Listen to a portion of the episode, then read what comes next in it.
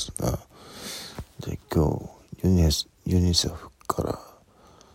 えー、寄付を募る、えーえー、手手紙というかなんか、えー、来たんですけれどもえっ、ー、とまあぶっちゃけ言ってしまうともうお金全然ないんですよ。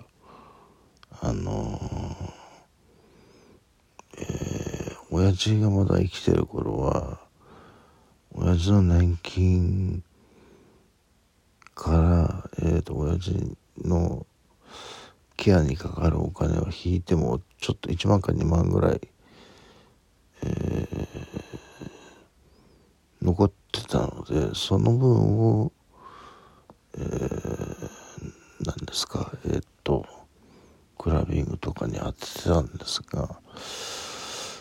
えー、それももうなくなったと。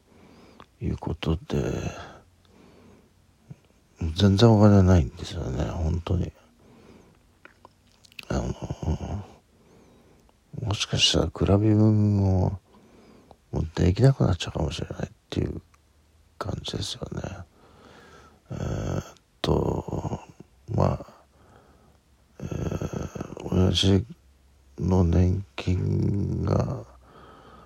入らなくなって今月が最初の月なのでまあ様子を見るというか、えー、まあ今月はねあのえっ、ー、と事故った時の慰謝料がまだ入っているのでなんとかなるんですけれどもこの先どうするかですよね。まあ貯金が100万ちょっとあるんですけれどもそれを崩していくのかあと5年、えー、崩してその100万なけなしの100万の貯金を崩して5年間遊ぶのかまあ崩さないでなんとかやりくりするのかそれともやっぱりダンスやめちゃうのかっていうぐらい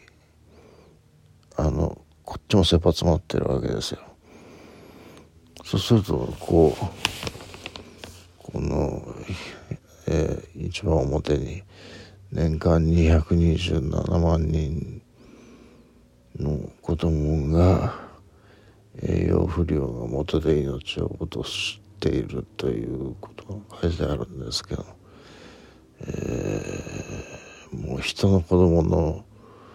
えー、世話まで見てられないっていう自分のことで精一杯生きて自分が生きてるので精一杯っていうねこれはその状態になってるのは僕だけじゃないと思うんですよ。まあこの前のところでも言いましたけども韓国もアメリカも借金地獄でじゃあ中国はいいのかじゃ中国もえっ、ー、とずっと前に言った単品主義っていう寝そべり寝そべり族っていうのが今度はえっ、ー、と腐れ毒腐腐った、えー、人たちっていう表現になっていてまあ若者ですけれども。もう結婚も、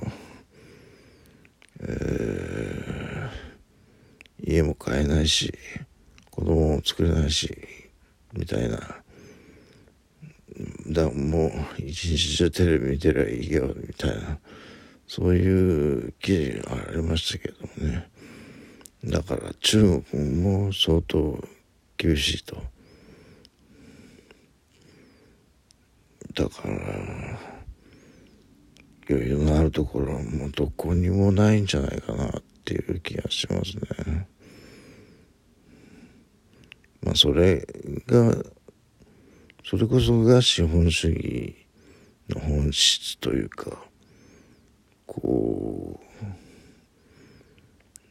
労働者から徹底的に搾取して、えー、生かさず殺さずみたいな。なんかね。えー、まあそういうフレーズもありましたけれども。でもこれ以上僕のとこにいくら、えー、寄付を募られてもちょっと答えることはできないので、えー、ちょっと勘弁してほしいっていうか、えー、まあねこういうの見ると、えー、まあこんな僕でもちょっと心が痛むので、えー、何もできないのは心苦しいんですけど、うん、こっちも本当に背に腹は変えられないっていうぐらい切羽詰まってるんでね、えー、本当はねあの子供なんか作っちゃいけないんですよ。そのあのその子供をちゃんと育てるだけの経済力なり何なりがない人はだって僕らそれは結婚する前から分かっていたからこその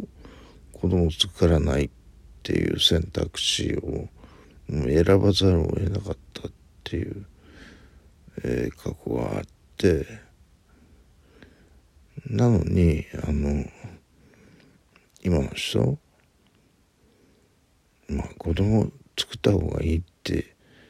ね人口が増えた方がいいって言いますけどその産んだ子供の面倒を最後まで見られないんだったらそんな産むなよって思っちゃいますよね僕なんかはね。えーまあその意見に賛成してくれる人はあんまりいないという感じですけれどもね。えー、まあその他ね国境なき医師団もえっ、と悪党って言われても悪党できないこの自分みたいな。えーやも本当はやめてほしいですけれどもねあのこの募金を募る、えー、のをよこしとかこされてもちょっと困ってしまうんで、えー、これもねわざわざエアメールで届いてるんですよね。